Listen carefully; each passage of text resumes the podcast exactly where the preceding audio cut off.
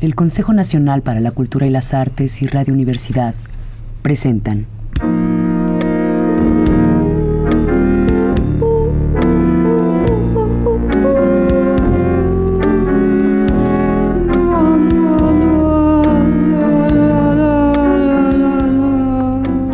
La llave del tiempo.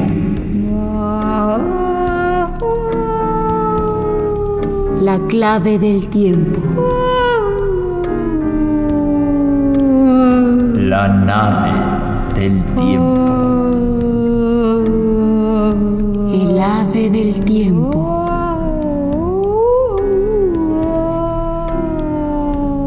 de William Shakespeare. Macbeth.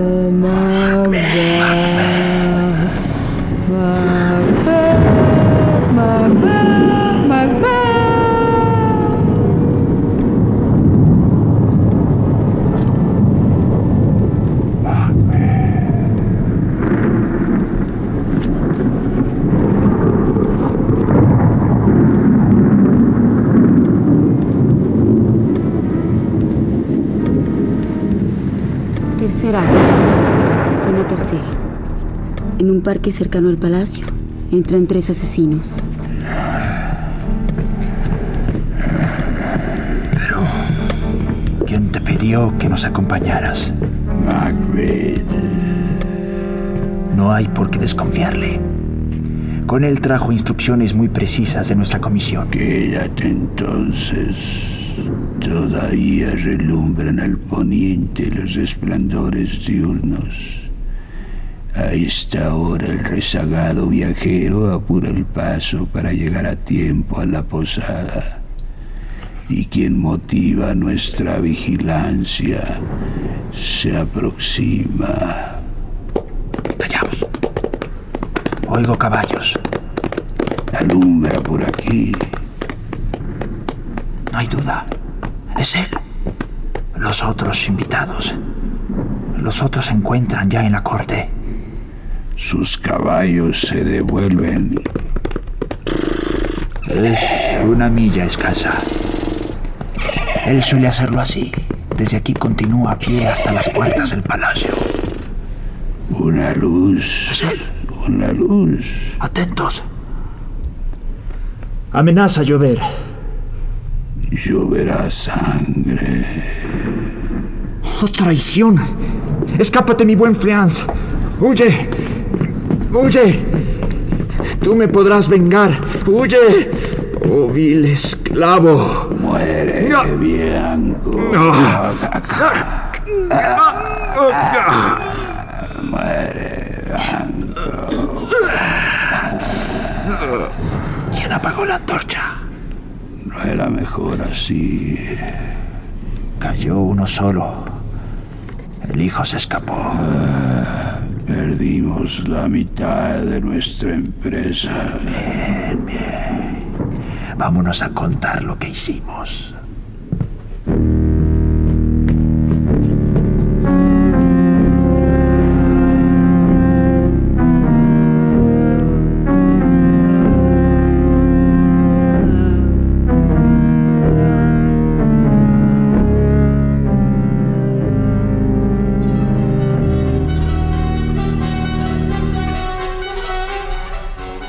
Escena cuarta. Gran salón del palacio. Un banquete preparado. Entran Macbeth, Lady Macbeth, Ross, Lennox, nobles y servidores. Ah, conocéis vuestros rangos. Sentaos, por favor, y del primero al último, mi cordial bienvenida. Gracias a vuestra majestad.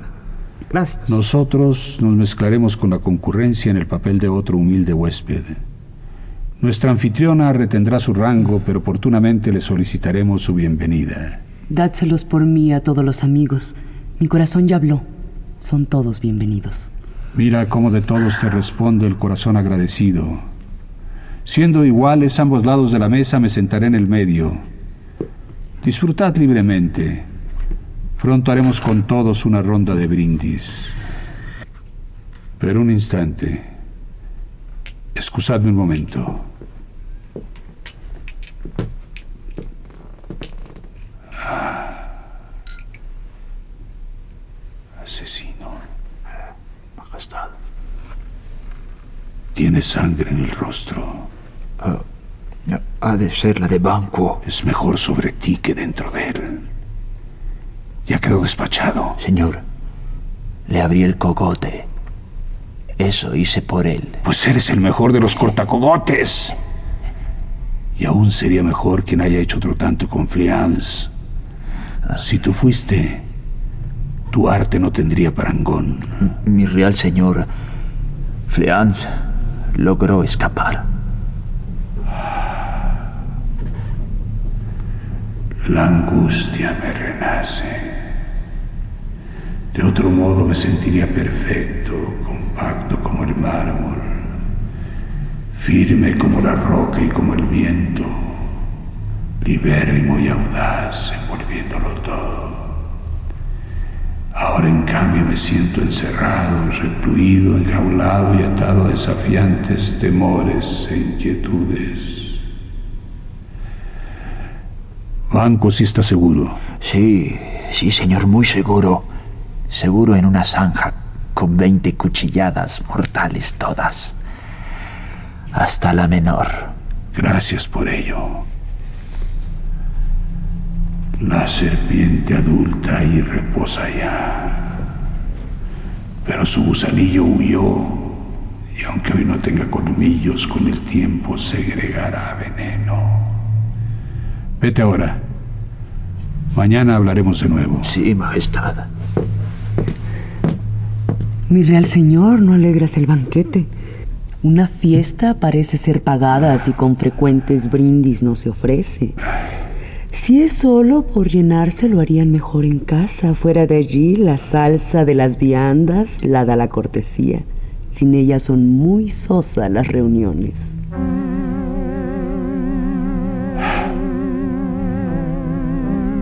¿Cómo es posible? El fantasma de Banco aquí presente.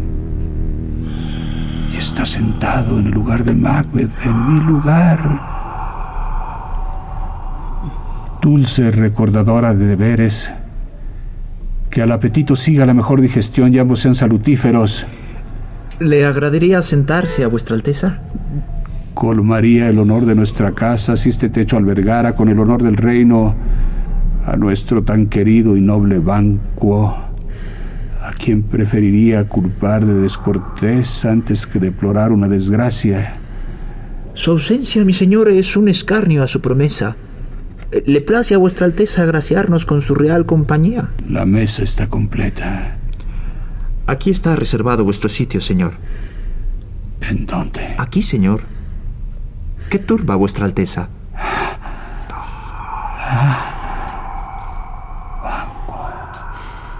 Aquí presente. ¿Quién de vosotros lo hizo? ¿Qué cosa, buen señor? Tú no puedes decir que yo lo hice. Nunca agites tus bucles sangrientos frente a mí. Caballeros, de pie. Su Alteza no está bien. Sentaos, nobles amigos. Mi señor se siente así a menudo desde su juventud. Os lo ruego, sentaos. El trance es momentáneo. Se sentirá mejor en un instante. Si seguís observándolo, lo ofenderéis y agravaréis su mal. Comed. No lo miréis. ¿Eres un hombre? Lo soy y tan osado que me atrevo a mirar lo que al mismo demonio espantaría. Vacua jactancia. De tu miedo este es el retrato más fiel.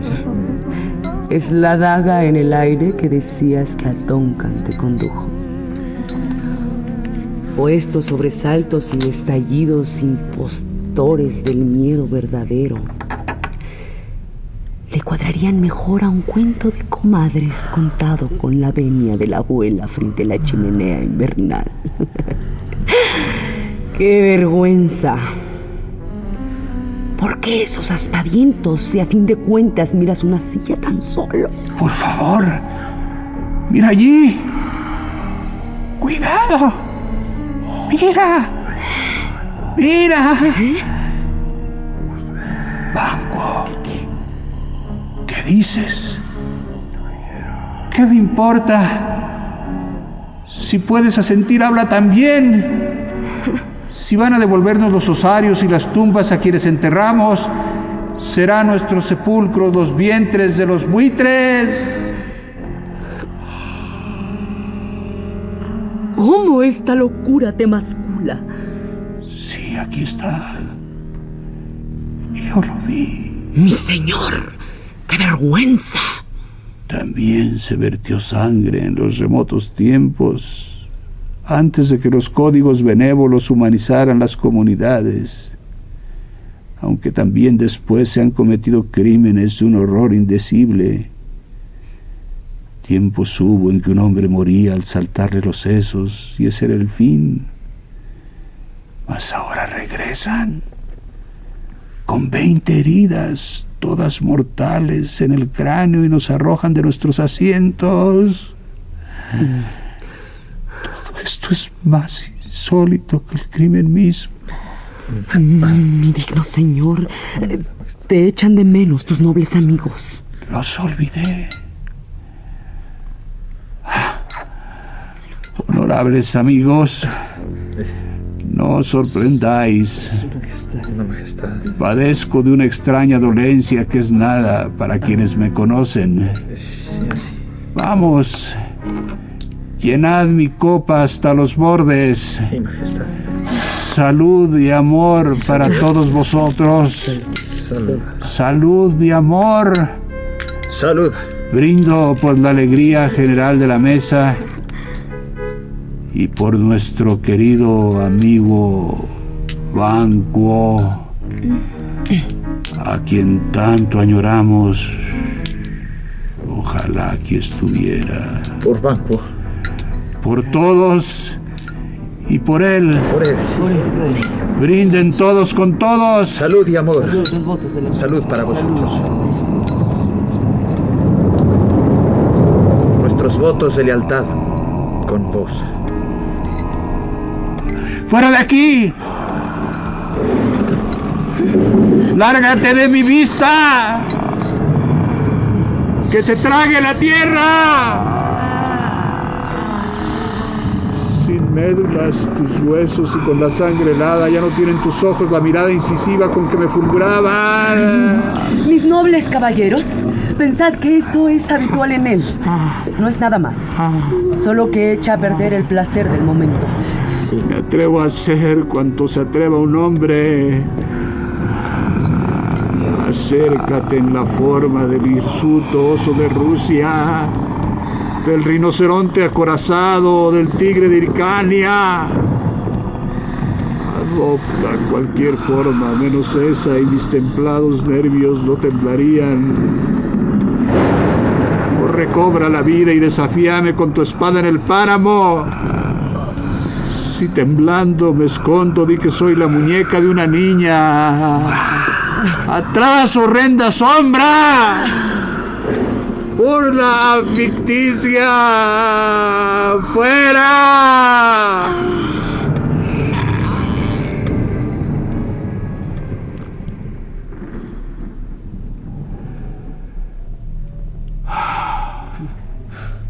Bien. Habiéndose ido, vuelvo a ser hombre. Por favor, sentaos. Sí, noble señora. Del banquete ahuyentaste la alegría, estupefactos con tus extravíos. Y pueden ocurrir hechos tan singulares como un rayo en verano sin dejarnos atónitos. Me hace sentir extraño ante mí mismo.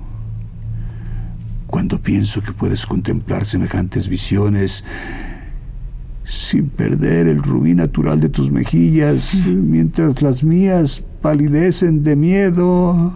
¿Qué visiones, señor? No le habléis, por favor. Se agrava más y más, y las preguntas lo exasperan. Vamos de una vez. Buenas noches. Buenas noches. Buenas noches. No os fijéis en los rangos para iros No, y marchaos al instante. Buenas noches. Y que su majestad se resta- restablezca pronto. Un cordial buenas noches para todos. Buenas noches. Se han ido. Habrá sangre, lo dicen, que la sangre trae sangre. Se ha sabido de piedras que se mueven y de árboles que hablan. Los augures, gracias a sus ocultas relaciones, por la voz de los cuervos y cornejas, han denunciado a un criminal oculto. ¿Cómo sigue la noche? Riñe con la alborada a ver quién vence. ¿Qué opinas tú de que Macduff rehusara venir a nuestra fiesta? Lo invitaste. Oí algo al pasar, mas ya enviaré por él. No hay ni uno solo de ellos en cuya casa yo no tenga al menos un criado a mi servicio. Iré mañana y temprano ha de ser donde las tres fatídicas hermanas.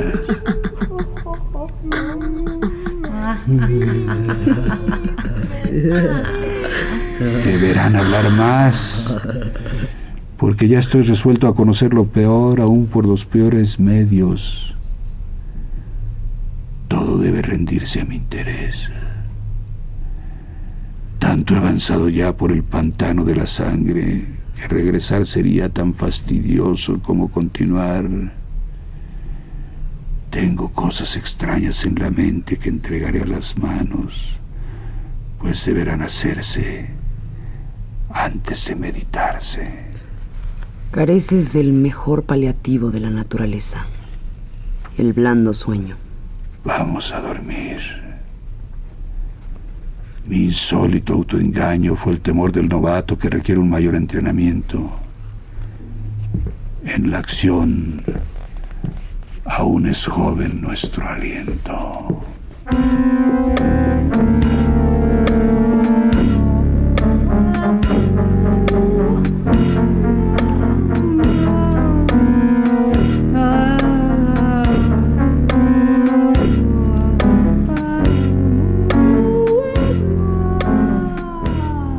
Escena sexta. Forres, un salón del palacio. Entran Lennox y otro noble. Coinciden mis palabras con vuestros pensamientos que pueden ir más lejos en su interpretación. Yo solo os digo que todo ocurrió de un modo extraño. Al bondadoso Duncan, Macbeth lo lamentó. Vamos, ya muerto. Y el valeroso Banquo cabalgó hasta muy tarde. Y decide, si a ellos place, que Fleance lo mató, puesto que Fleance ha huido. No deberían las gentes pasear hasta tan tarde. Hay quien no piense cuán monstruoso fue que Donalbain y Malcolm a un padre tan benévolo mataran. Maldita acción. ¿Cómo afligió a Macbeth? ¿Y no fue él quien en su piadosa cólera despedazó al instante a los dos delincuentes, esclavos de licor y cautivos del sueño? ¿No fue muy noble hacerlo? Y también muy prudente, pues cualquier corazón se habría sublevado al oír que esos hombres lo negaban. Por eso os digo que ha dispuesto todo muy bien. Y creo que si tuviese ahora a los hijos de Duncan bajo llave, no lo permita el cielo, les haría saber lo que es matar a un padre. Y lo mismo a Fleance. Pero silencio. Por frases imprudentes y rehusar su presencia en el banquete del tirano, escuché que Macduff ha caído en desgracia. Señor, ¿podéis decirme dónde se refugió? El hijo del rey Duncan, a quien este tirano arrebató el derecho que dábale su cuna, vive en la corte de Inglaterra, en donde lo recibió el piadoso rey Eduardo, de modo tan cordial e indulgente que la malevolencia no consiguió privarlo de su altísima estima.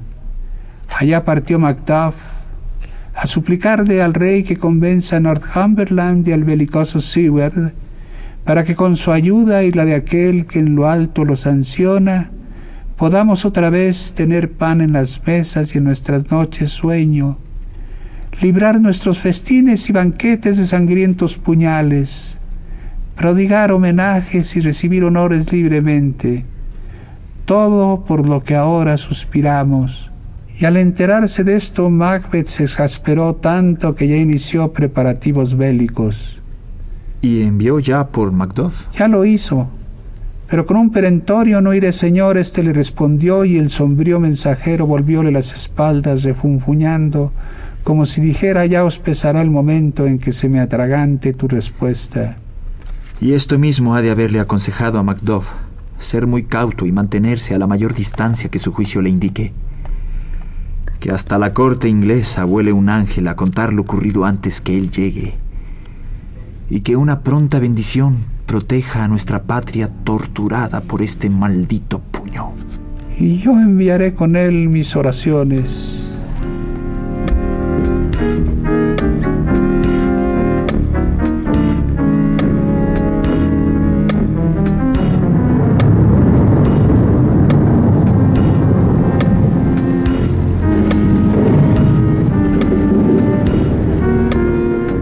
Acto cuarto, escena primera. Una caverna. En el centro hierve un caldero. Truenos. Entran las tres brujas.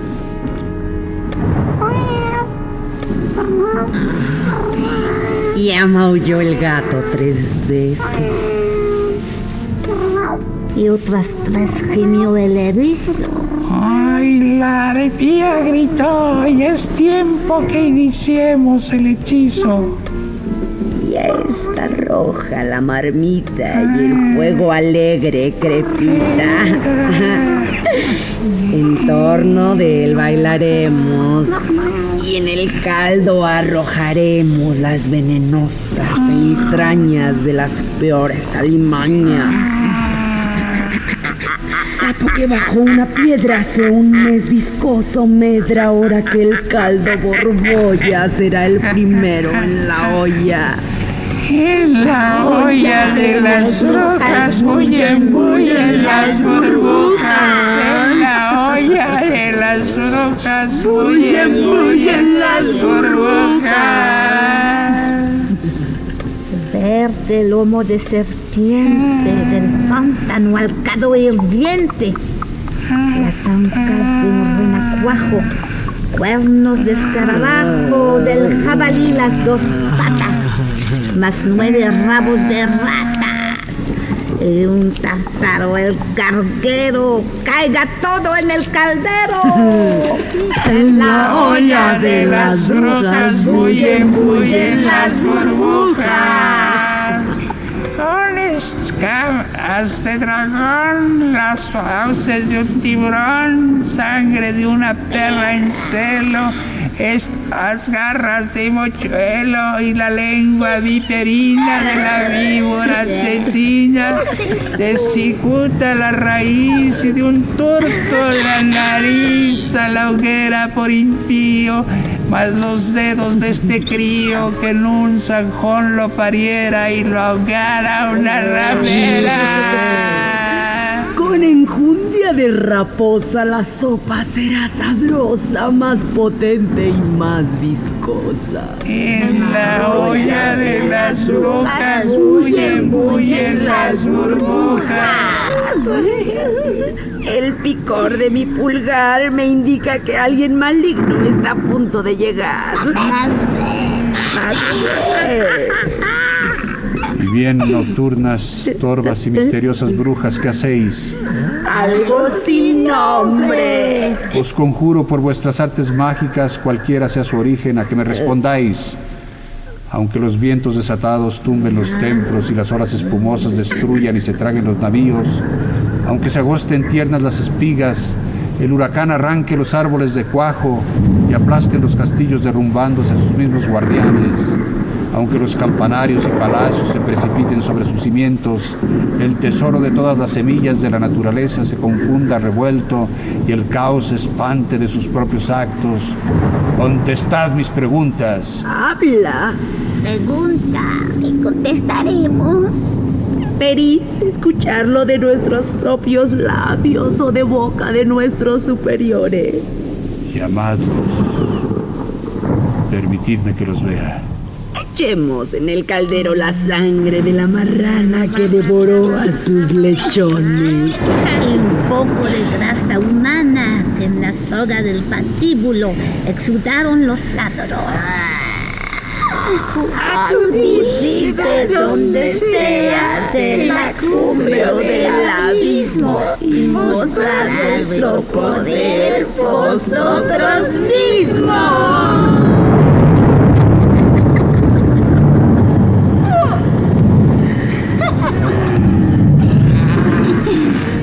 Ignoto. Dime. Él sabe lo que piensas. Escúchalo y no hables. No le hables.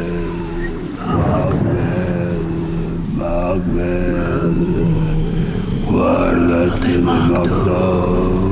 Cuídate Padre. Y déjame. Quien quiera que tú seas, gracias por la advertencia.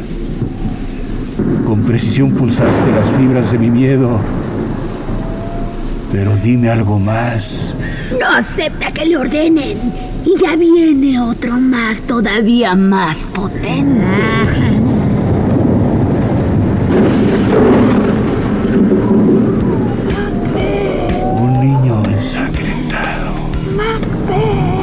Imagen de un niño ensangrentado.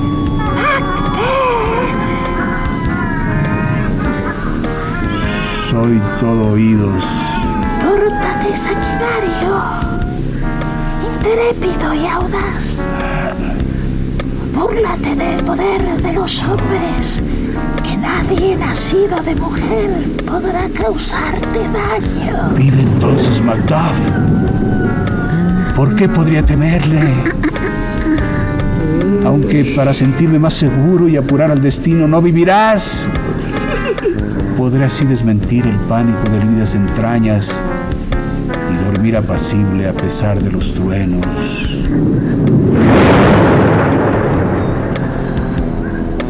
Una tercera aparición. Muchacho coronado con una rama en las manos. ¿Quién es este que surge cual vástago de un rey en su frente infantil ceñida la diadema de la soberanía? Escucha y no le hables. Escucha y no le hables. En el temple de León, sé fiero y no te inquietes por quienes refunfuñan o se agitan o contra quien conspira. Macbeth jamás será vencido hasta que el bosque de Birman suba a combatir contra él la cima del alto Don Sinan. Jamás ocurrirá. ¿Quién va a enrolar a un bosque? ¿O quién puede obligar a un árbol a arrancar sus raíces? Ah, dulce predicción. No levantéis cabeza, rebelión, mientras no veáis marchar los árboles de Burnham. Macbeth ha de vivir egregiamente hasta que cumpla el plazo que la vida nos da. Cuando deba rendir su aliento al tiempo y a la mortal costumbre.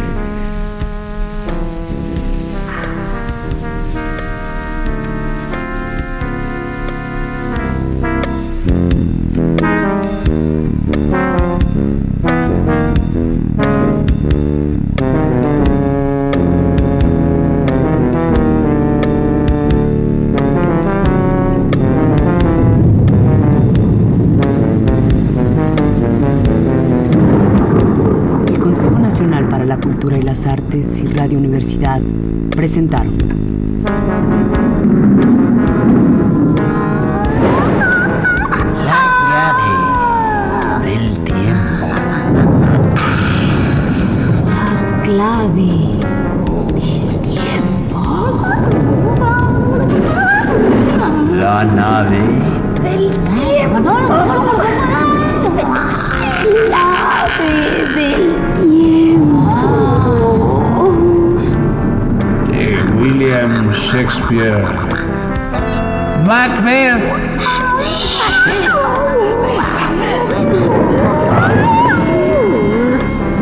Traducción de Joaquín Gutiérrez. Producción y dirección Juan López Moctezuma. Música en vivo de Hilario y Miki. Como Macbeth, Juan López Moctezuma. Como Lady Macbeth, Francisca Vargas. Como Lennox, Oscar Flores. Participaciones, Alejandra Blengio. Jordán Esteban. y Osvaldo Hernández. En los controles, Carlos Montaño.